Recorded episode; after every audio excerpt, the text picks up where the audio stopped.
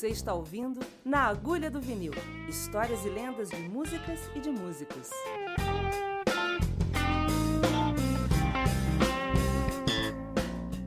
Na Agulha do Vinil, André Cristóvão, uivando aqui de Glasgow. Começo do outono, 7 graus lá fora, noite clara, lua cheia.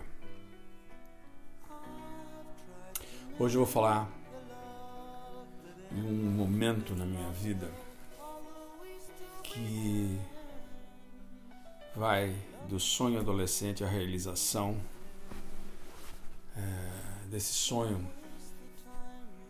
aproximadamente 30 anos, 20 anos depois.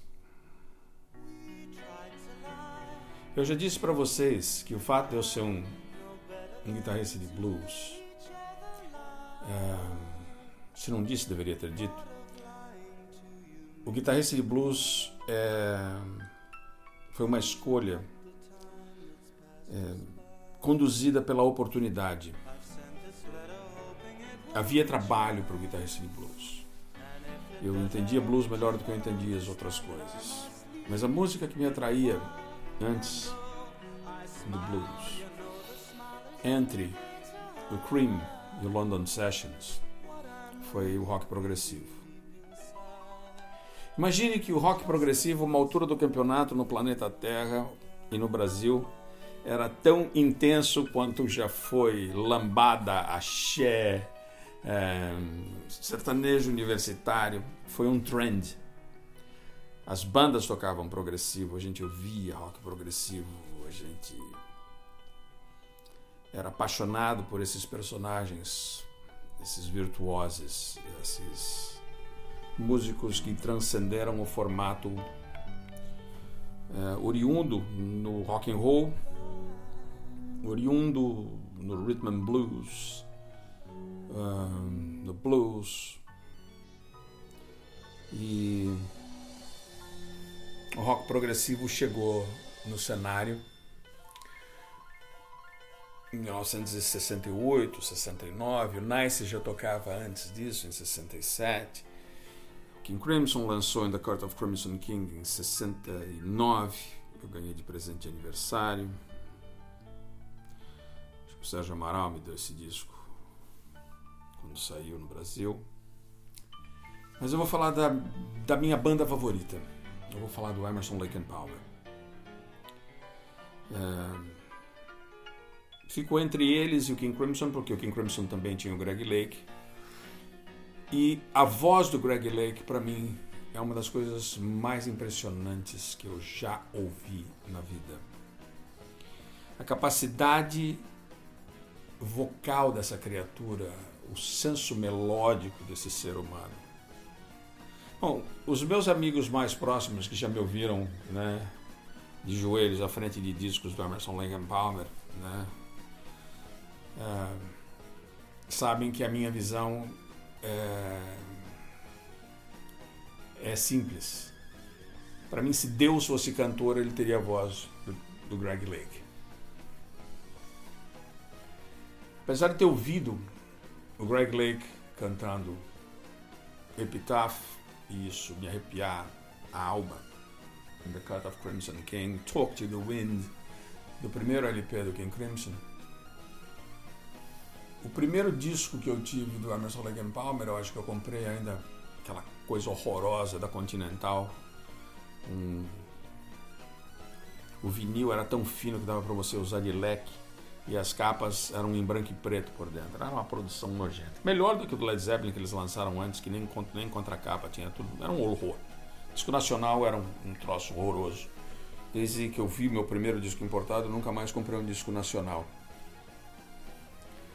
é, snobismo que fosse, mas talvez eu pudesse ter tido 3 mil discos e eu só tive 500, mas eu tive 500 discos de grande qualidade.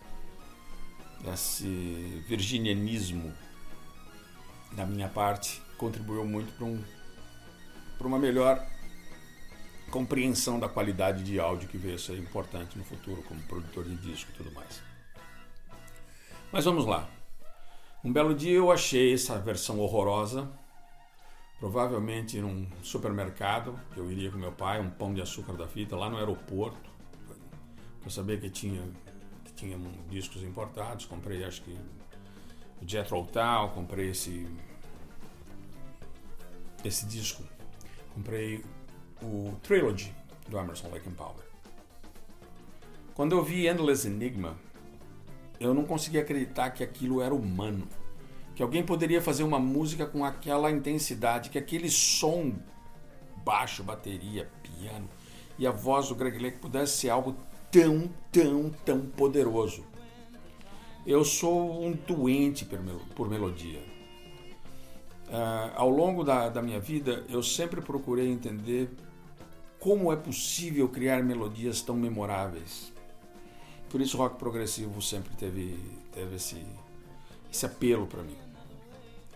É, mas a música que eu acho que marca melhor esse momento da minha vida, esse, esse encontro com Emerson Lake and Palmer, é a música Trilogy, o tema do disco, está no lado B. Eu recomendo que vocês ouçam com muita atenção, sem fazer outra coisa. Vamos voltar no tempo, vamos tentar estar comigo no meu quarto lá na Santa Cecília, com aquela luz roxa, parede pintada de vermelho tomate e ouvindo um som na minha Grundig, né, com as caixas penduradas na, na parede bem alto, deitado em almofada, incenso. Não, eu não fumava um, mas a música era a minha droga. Né? E tenta entender quantas vezes eu vi isso, quantas vezes isso me gerava uma sensação de bem-estar, isso alimentava meu sonho de um dia ver ao vivo. Posso garantir de hands down, né? Assim, sem a menor dúvida, que se eu tivesse que voltar no tempo para ver três shows, eu veria o Cream em 68, começo da turnê de 68. Eu viria o Allman Brothers na última noite da gravação do Live at Fillmore East e Welcome Back My Friends to the Show That Never Ends, aquela turnê espetacular do Emerson Lake and Palmer. Mas isso era sonho, isso não existia. Allman Brothers uh, tinham perdido o Dwayne e o Barry, o Cream tinha acabado e o Emerson Lake Palmer estava ativo. Então, meu sonho era o Emerson Lake Palmer. E anos depois, um ano, dois depois, saiu o Welcome Back, My Friend, to the Show That Never Ends, álbum triplo. Até aí eu já tinha conseguido uma versão nacional do Pictures at Exhibition e eu tinha gasto aquele disco, a versão do, do Greg Lake tocando aquela música acústica dentro da obra de Mussorgsky. Um, eu já tinha conseguido, creio eu, que a versão nacional também do Tarcos. Mas foi quando eu dei de cara com as versões importadas desse disco que a minha cabeça enlouqueceu. Ver o Trilogy com a foto colorida deles no meio da floresta. Floresta essa que parece a vegetação do Botanic Gardens aqui a três quadras da minha casa, agora no outono. Talvez seja essa a memória do moleque de 16 anos, 15, 16 anos de idade ouvindo isso e sonhando como seria né, essa ilha que eu moro agora. É, isso soe de uma maneira tão, tão poderosa para mim, soe de uma maneira tão é, contundente. Após o Trilogy, há um hiato. Antes do Welcome Back My Friends, eles lançaram Brain Salad Surgery. E eu me lembro de um amigo meu chamado Zé Luiz, que era assim, um doente por música como eu, e a gente ficava ouvindo som na minha casa. Zé Luiz hoje médio. É, e quando a gente pôs o disco, disco com uma capa espetacular, abria para tudo quanto era lado, pôster, né? sonho de consumo de qualquer doente, né? qualquer bolha, como diria o meu amigo Bento Araújo, quando eu ouvi Jerusalém pela primeira vez, que é, um, é uma canção litúrgica daqui, é uma canção, creio eu, posso estar errado, protestante. É, ela é muito famosa por ter sido regravada por um coro é, de meninos na abertura do filme Chariots of Fire e a trilha sonora do Vangelis. Mas a primeira vez que eu vi o Emerson Lake Palmer tocar Jerusalém mudou a minha vida. Hoje em dia, às vezes eu me pego cantarolando ela enquanto eu estou andando de um lugar para o outro, principalmente em lugar quando eu estou no meio de um parque, alguma coisa assim distante de civilização, e eu ouço a letra e eu vejo, né, com os estudos, com a obra do, do, do, do Dan Brown, falando da possibilidade do Cristo não ter morrido, dele ter tido filhos, né, o Código da Vinci, e do, do, Cristo ter sobrevivido à crucificação e continuado a vida dele, casado com Maria Madalena, ter tido filhos, e eles terem vindo morar na Inglaterra. E a letra de Jerusalém, eu não sabia por que ela apelava tanto a mim. Recentemente eu estive em Edimburgo, né, nessa capela onde foi encontrado o código final, né, para desvendar a, a fantasia escrita brilhantemente por Dan Brown. E então Jerusalém passou a ser mais legal ainda hoje. Só que entre esse salto do menino de 16 anos de idade e o André Cristóvão, hoje, no começo de 2018, indo para Edimburgo conhecer uh, The Rose Chapel, né? existiu um momento da realização do sonho. O Emerson Lake and Palmer veio tocar no Brasil. Eles iam tocar no Palace. O Palace era minha casa. Eu tinha trabalhado no Palace como produtor, já tinha tocado com um monte de gente lá. E eu comprei ingressos de camarote e fui assistir. Para minha surpresa, quando eu cheguei, o Badoia, que era o meu parceiro, que me trouxe a trabalhar com o B.B. King em 86, falou: Ó, oh, produção da gente, quer conhecer os caras? E a primeira pessoa que ele me apresentou foi Bob Cunningham, que era o técnico que fazia a manutenção do mini Moog do Emerson. Ele era o cara que tinha que viajar com eles, apesar de não ser o hold de teclados, era ele quem fazia a manutenção do primeiro mini Moog. E o segundo foi entregue para o George Harrison, o primeiro estava com o Kiki Emerson. Na época dos Beatles, o George ficou com o segundo mini Moog. Quer dizer, era dos Beatles, mas ficou com o George. Ele era o interessado nisso. Vocês vão poder ver que tem uma obra dele eletrônica, Electronic Music, na época do Wonderwall Music também. Tem dois discos solos do George antes do All Things Pass, que ele trabalha bastante com o Moog. Mas isso é uma outra conversa. Então o Bob Cunningham me apresenta e me leva para conhecer todos os instrumentos do palco. E na hora que a gente está vendo os violões que o Greg Lake vai tocar, um Martin Custom Shop e um violão Gibson J200 Custom Shop, o Greg Lake entra. Ai, dizer, eu estou na frente da voz de Deus. Tá? Eu estou à beira de ter um ciricutico. Tive o máximo de compostura porque era meu maior ídolo, era um dos meus maiores ídolos, tá? Era uma das pessoas assim que eu tinha verdadeira necessidade de conhecer. A essa altura, 90 e pouco, 93, 94, eu acho que foi a primeira turnê deles é, no Brasil, é, acho que é 94, a turnê do Black Moon. Nessa época eu já estava acostumado a lidar com muita gente famosa, já tinha conhecido boa parte dos meus ídolos guitarristas desde muito cedo Desde que eu encontrei o Nick Hopkins saindo do palco na Portuguesa em 75, a coleção foi imensa. Se encontrar o Greg Lake, mexeu. E ele, com uma gentileza absurda, absurda, né? Me deu o violão dele. Falou assim: vê o que você acha, né? Porque o Badoia falou que eu era um grande guitarrista e o Bob Cunningham falou: não, você aqui é um grande guitarrista do Brasil. Ele nunca tinha ouvido, mas comprou a ideia do Badoia. E então ele me dá o violão dele. E eu noto que o violão tem uma afinação diferente. Eu falei assim, dropped D, ou seja, um violão com afinação normal, mas o mizinho e o misão estão afinados em ré. Ele falou, é, eu toco Still You Turn Me On assim. E mostrou os acordes Still You Turn Me On sem, sem passar, só mostrou assim como é que eles soavam. Still You Turn Me On, que é também do Brain Salad Surgery, é uma das minhas músicas favoritas. Eu quase morri quando eu estava saindo do palco para eles começassem o show, o Bob falou assim: vem aqui. E ele me deu um badge, um, um, um selo, né? Para você pôr na sua roupa para você entrar depois do show. E o selo está escrito assim: Welcome back, my friends, to the party after the show.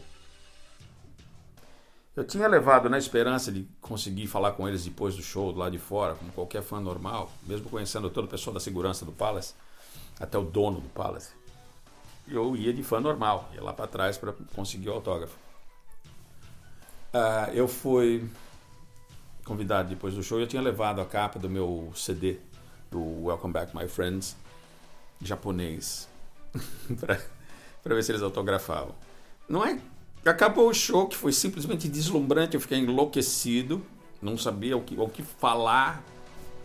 Encontro o Charles Gavan depois, ele falou assim: Eu acho que eu vou morrer, né, cara? Uh, tiramos várias fotos com eles e tudo mais. E o Lake, muito gentil, falou assim: Você gostou, cara? Eu, falei, eu, eu tô uma crise de choro. Eu, eu, eu, não, eu não sabia que era possível ter essa emoção de novo. Ele falou assim: Ah, que bom, que legal que você gostou. Né? Me apresentou o Emerson, me apresentou o Palmer.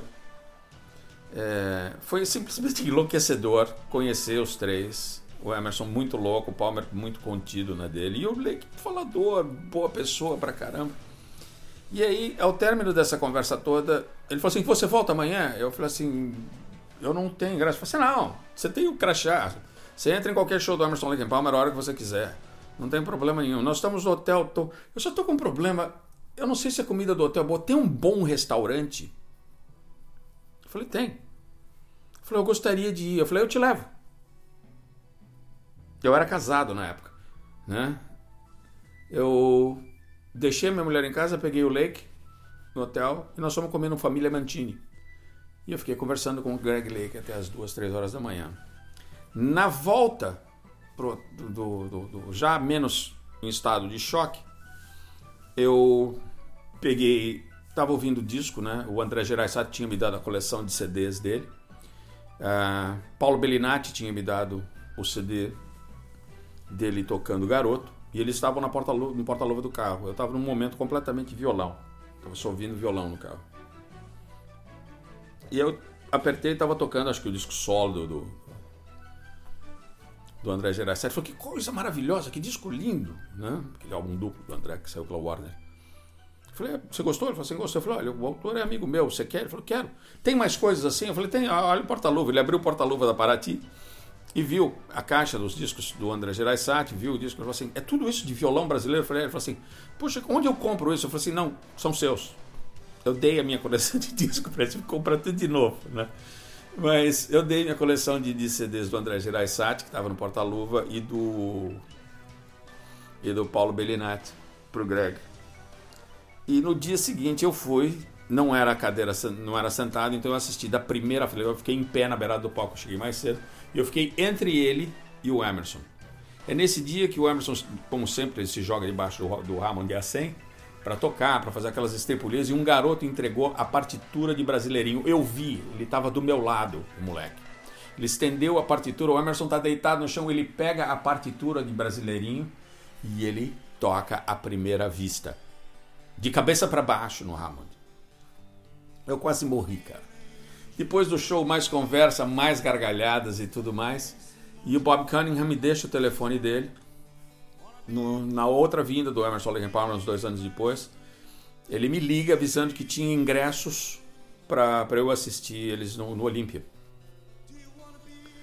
Uh, nessa turnê, eles estavam tinham lançado o disco uh, uh, Black Moon.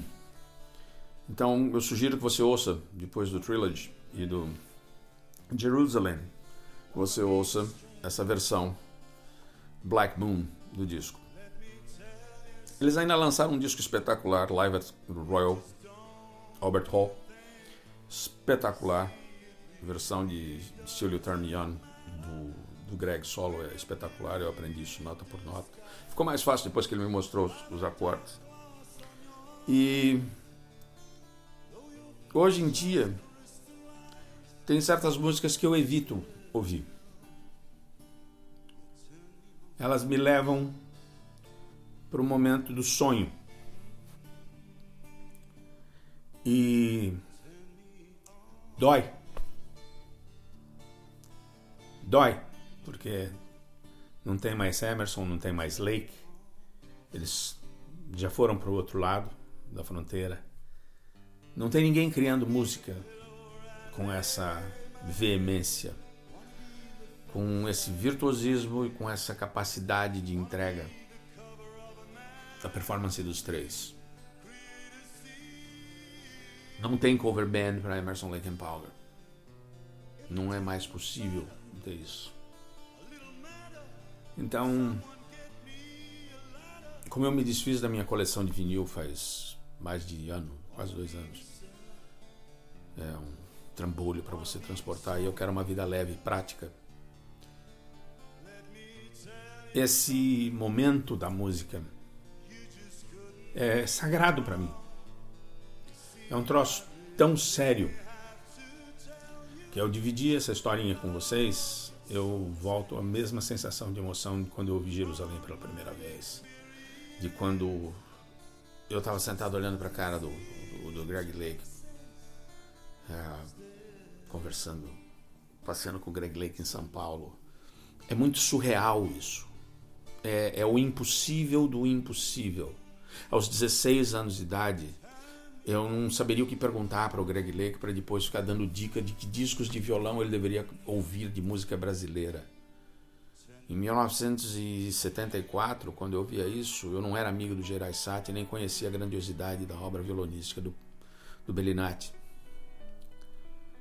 E contando isso para vocês hoje, todos esses anos de experiência, de estudo, a, a a grande constatação é que nos faltam ídolos que inspirem, que nos apontem caminhos, que sejam desbravadores, que sejam pessoas sem medo, que façam porque amam aquilo mais do que qualquer coisa. Se você tem a ambição de ser músico, se você tem a ambição de pôr para fora aquilo que você tem aí dentro e é um troço tão engasopado, tão preso, tão amarrado. Não perde a fé. Ouça as pessoas que te, que te inspiram. Não há julgamento da minha parte naquilo que te inspira. Não me importa o que você ouve. Importa que te inspire. E que você tenha coragem de se jogar no mundo e tocar, porque a música precisa de médiums para poder chegar e trazer uma mensagem positiva, de luz, uma mensagem de força, de entrega, de dedicação. Música além da indústria fonográfica, música além do download, música além do dono do bar te pagar ou não. Ele não vai pagar, dono de bar não paga, nunca pagou ninguém, cara. Não vai ser você o primeiro. Mas vá com convicção porque a música, quando te escolhe, ela te abençoa. E é uma, uma benção perene. Ela te acompanha a vida inteira. Por que, que eu falo isso? Porque eu falar e dividir isso com vocês, eu reenergio, eu reenergizo a minha fé nisso. A minha certeza de que eu recebi essa bênção lá atrás, no momento que eu falei, cara, é isso que eu vou fazer da vida decepção da minha família, que não foi advogado, não foi médico, sabe? Me custou, sei lá, quantas relações, me custou altos e baixos na minha vida financeira. E 60 anos, 42 depois da minha estreia profissional, a única certeza que eu tenho é que a música foi a mais fiel de todas as companheiras. É o que eu desejo para você que algo na sua vida seja tão relevante, tão importante, tão poderoso como a música é na minha vida. Como a, a influência de artistas honestos, sinceros, em busca de transcender os seus próprios limites, tem sido para mim até hoje. Aprofunde-se, navegue dentro do teu coração, ilumine teu coração Ponha todo esse amor, tudo isso que está aí dentro para fora. Crie. Dê vazão. Mergulhe na música com uma dedicação que não existe em absolutamente mais nada. É minha religião. Gostaria que fosse a sua. Entre pela porta que você quiser. Não me importa. Seja um bom músico. Que ela te abençoe. Grande abraço para vocês. Camo desligo.